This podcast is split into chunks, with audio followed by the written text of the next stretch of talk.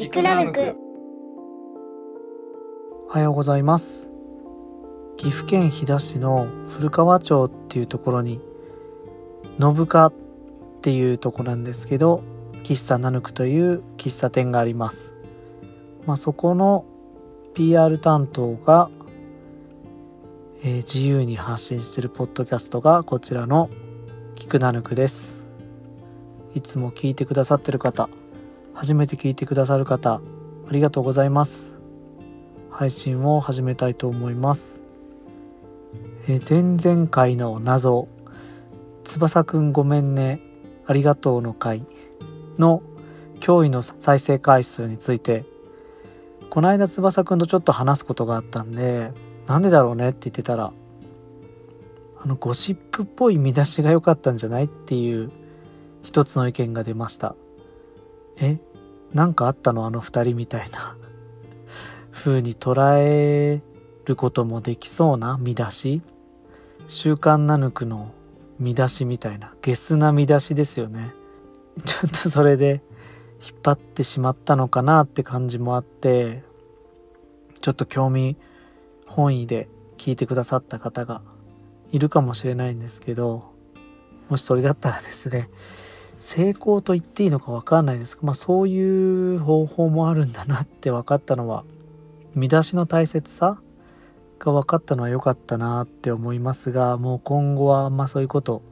したくないですね。下水感じがして。でもしそれを聞きたい方がその再生回数を、えー出してくれてたとしたら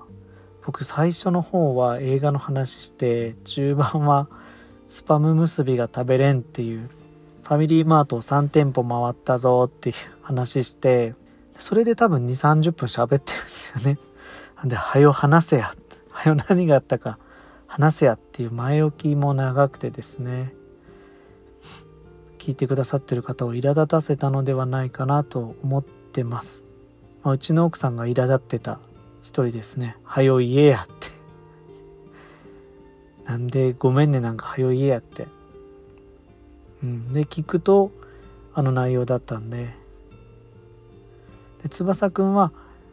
えー会った時にごめんねなんか全然気づかずに何のことかも全く知らずに聞いたよっていうことを 言ってたんで、えー仕組みとしては成功だったと思うんですが、うん、本当にいや翼くんが悪いわけでは一つもないので僕がちょっとあったことを少しね、えー匂わせ思わせ気味でアップしたってのが一つのですね、まあ、もちろんあの前も話したかな。投稿する配信する前に翼くん本人にはこのタイトルで配信するので内容を楽しみにって事前連絡はしてたのでそんな乱暴なやり方ではなかったかなとは思ってますが、うん、そんなことがありました。そううち僕のお仕事って割とネットワークが必要なんですよね。ネットワークインターネットがあるっていうのが大前提で、まあ、光通信が必要なんですけども、まあ、それでデザインのお仕事のやり取りとか、まあ、仕事は光が必要だなっていうのがあるんですけどもあとうちはテレビを見ない分 YouTube、TVer、Netflix、Amazon プライム、ディズニープラスかな？が大活躍なのでネットないと生活がちょっと変わっちゃうんですよね。あとゲーム？子供たちのゲームも基本ネットにつながないとできないんでネットのインフラっていうのがかなり大切なんですけどこうナヌクは今光が来ててありがたいことに。でその横に今信家の家っていう家を建ててるんですが、まあ、早めにネット、ね、通信の設定しなきゃと思ってだいぶ早めに12月ぐらいからかなどうかなと思ってまず飛騨市に市役所に聞かせてもらったんですね。ちょっとうちって対象になってますか？光通信のって。聞いたらすごい丁寧にお返事くださってうちそこいうのの担当じゃなくて民間にお願いしてるんですけど、えー今だとそこはこのこの会社が担当になってるんで聞いてみてくださいって電話番号とか教えてくださったんで。でそこを電話して聞いてみたんですよね。あの3月末ぐらいに、えー、家が施工終わるんですけどその時に光も使えるような設定をしたいんですって言ったらそこは対象外ですって言われちゃってあの横の喫茶ナヌクさんは、えー、対象内なんですけども隣のそこは対象外ですって言われちゃってあそうなんですね。で何回かやり取りしたんですがこれ多分言ってもどうにもならない感じのだなっていうのがもう分かったんで分かりましたって言って切ってですね、まあ、まだ時間あるしちょっと一応日田市の担当の方に報告だけしとこうと思って、まあ、聞いてみたらうちは対象外でした。ありがとうございましたって送ったんですよ。そしたらあの、ちょっと私の方からもその会社に聞いてみますってなってあありがたいなと思ってで日田市から聞いてもらったらそやっぱりうちの建設予定地は対象ないということだったので対象光ネットワーク利用可能ということだったんでやったと思って。でえ担当から連絡入ると思いますんでお待ちくださいっていうやり取りまでしてもらったんですね。まあよかった早めに聞いといてと思ってでしばらく待っても、まあ、連絡が来なくてまあ1ヶ月以上経ったんでちょっとそろそろどちらにしても聞いてみようかなと思って電話してみたら、えー、対象外ですってまた言われちゃって、まあ待っとけよって話なんですけど、やっぱなんかちょっと不安だったんで、聞いたら対象外です。あ、そっか、やっぱりなと思って。あの、日田市役所の方から連絡行ってないですか？とかも言ってみたんですけど、まあ窓口も違うだろうなって思いつつ、情報共有されてるかなと思ったら、やっぱり対象外だったんで、あ、そうですか、分かりましたってまた来てですね、ちょっと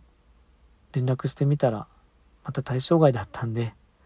あの、もしよかったら連絡先教えてください。あの、直接聞いてみますって言ったら、ちょっともう一回聞くんで待ってくださいってていうやり取りになって、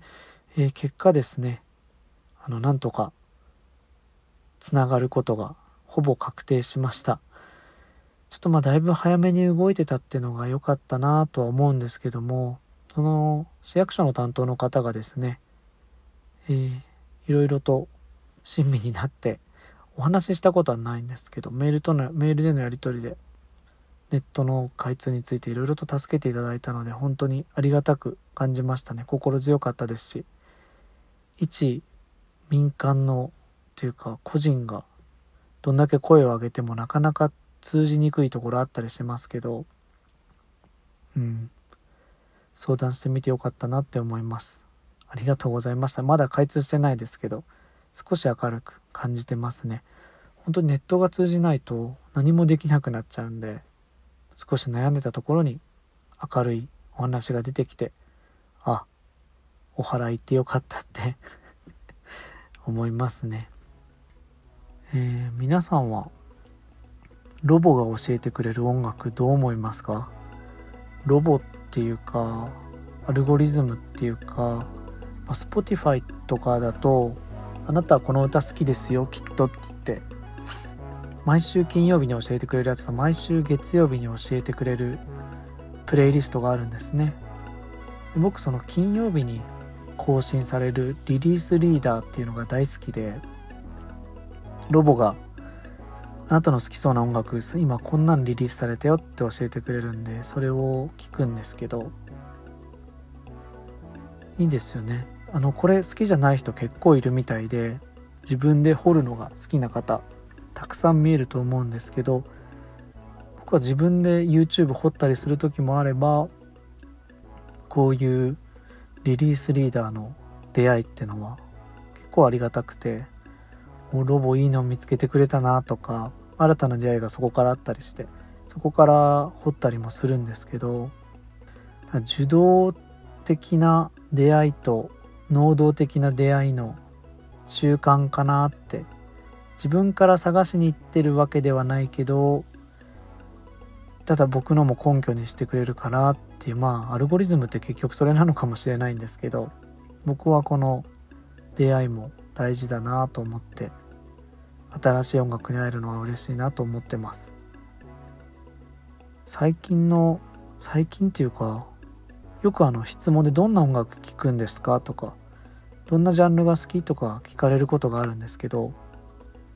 僕がいつももどかしく思ってたのが「何でも聞きます」とか「広く聞きます」って答えるのを個人的にはですよ。僕はつまんないなと思ってて「はい」って話終わっちゃうんで、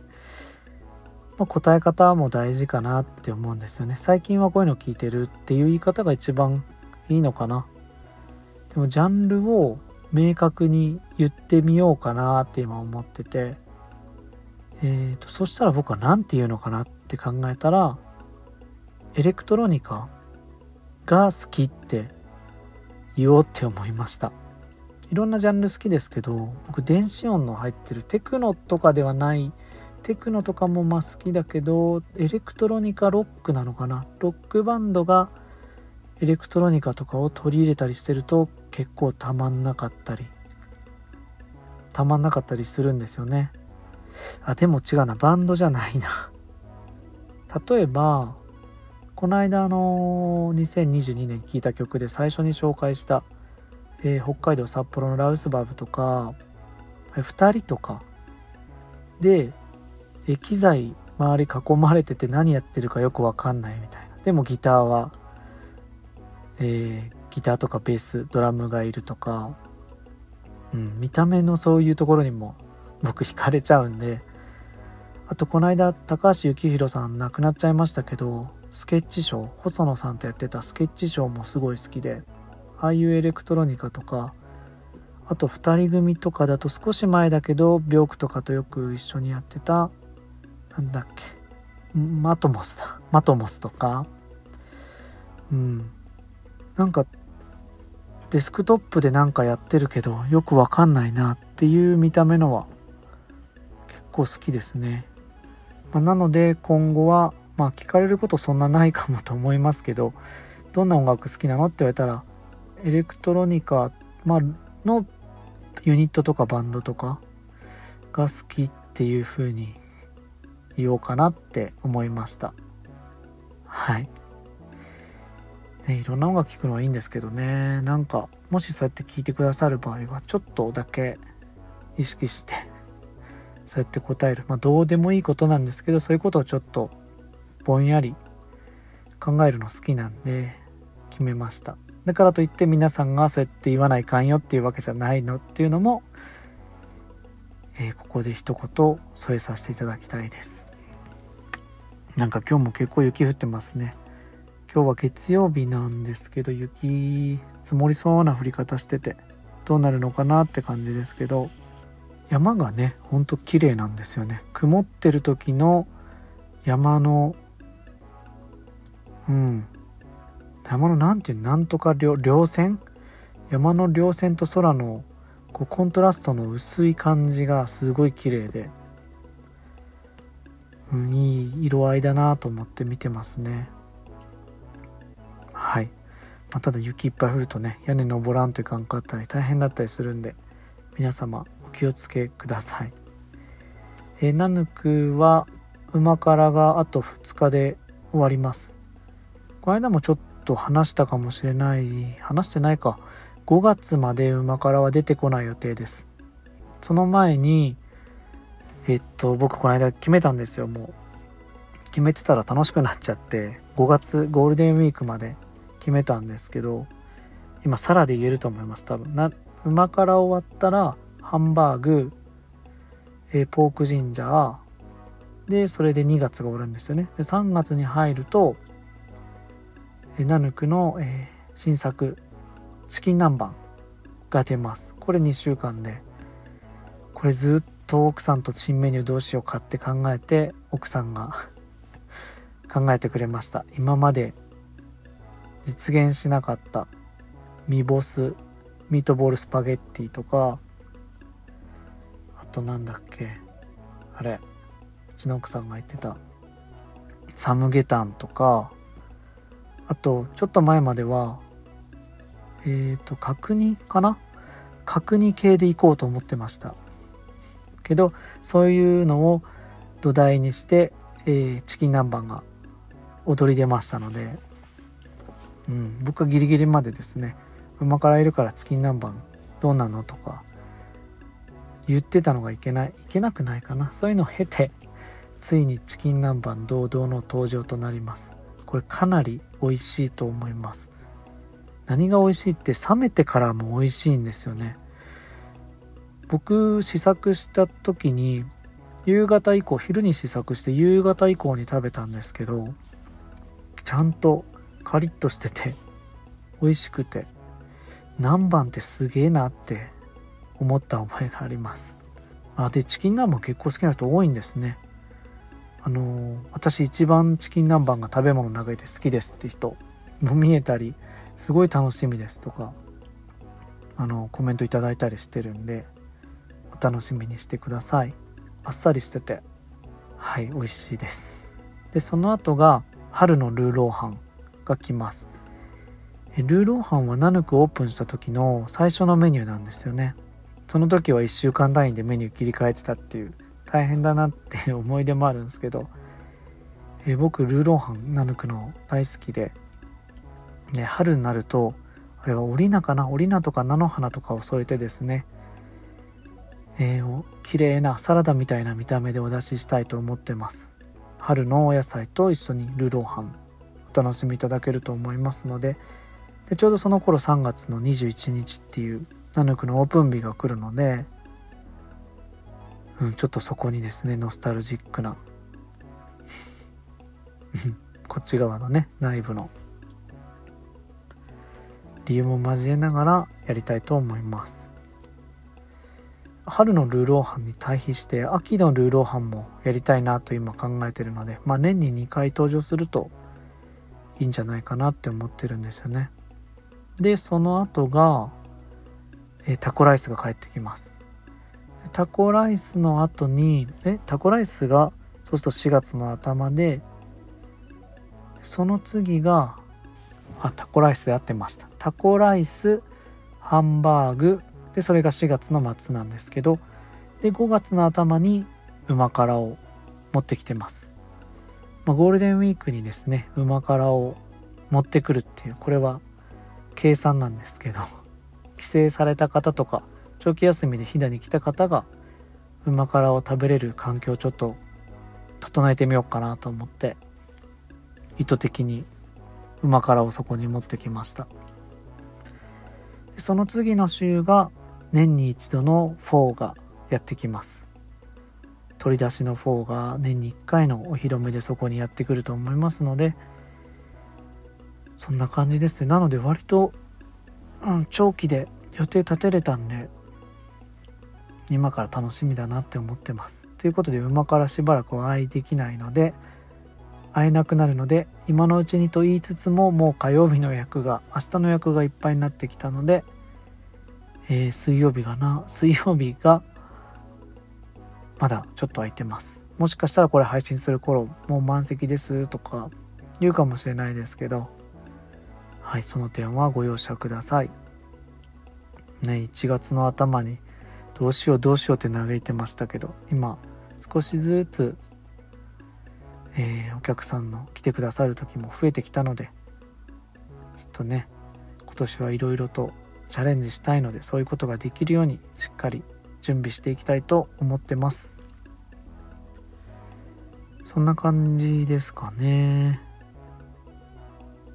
あと何か言いたいことあったっけな。我が家では今ドラマのガンニバルが流行ってるので何かあると「おい駐在!」って言って駐在呼ばわりしたりしてですね。村八部疑似体験みたいなのしたりしてます。あとなんだろうな。あとは特にないかな。あ全然見てなかった『アメトーーク』が最近 TVer で見逃し配信するようになったんで僕らもう数年テレビ見れなくなったから見てなかったんですけど久々に見たら面白かったですね。ちょっとまたそういうのが見れるのは嬉しいなと思ってて。今の時代に合ってる内容というかこうなんかいじり方が今の時代に合ってるような気がするので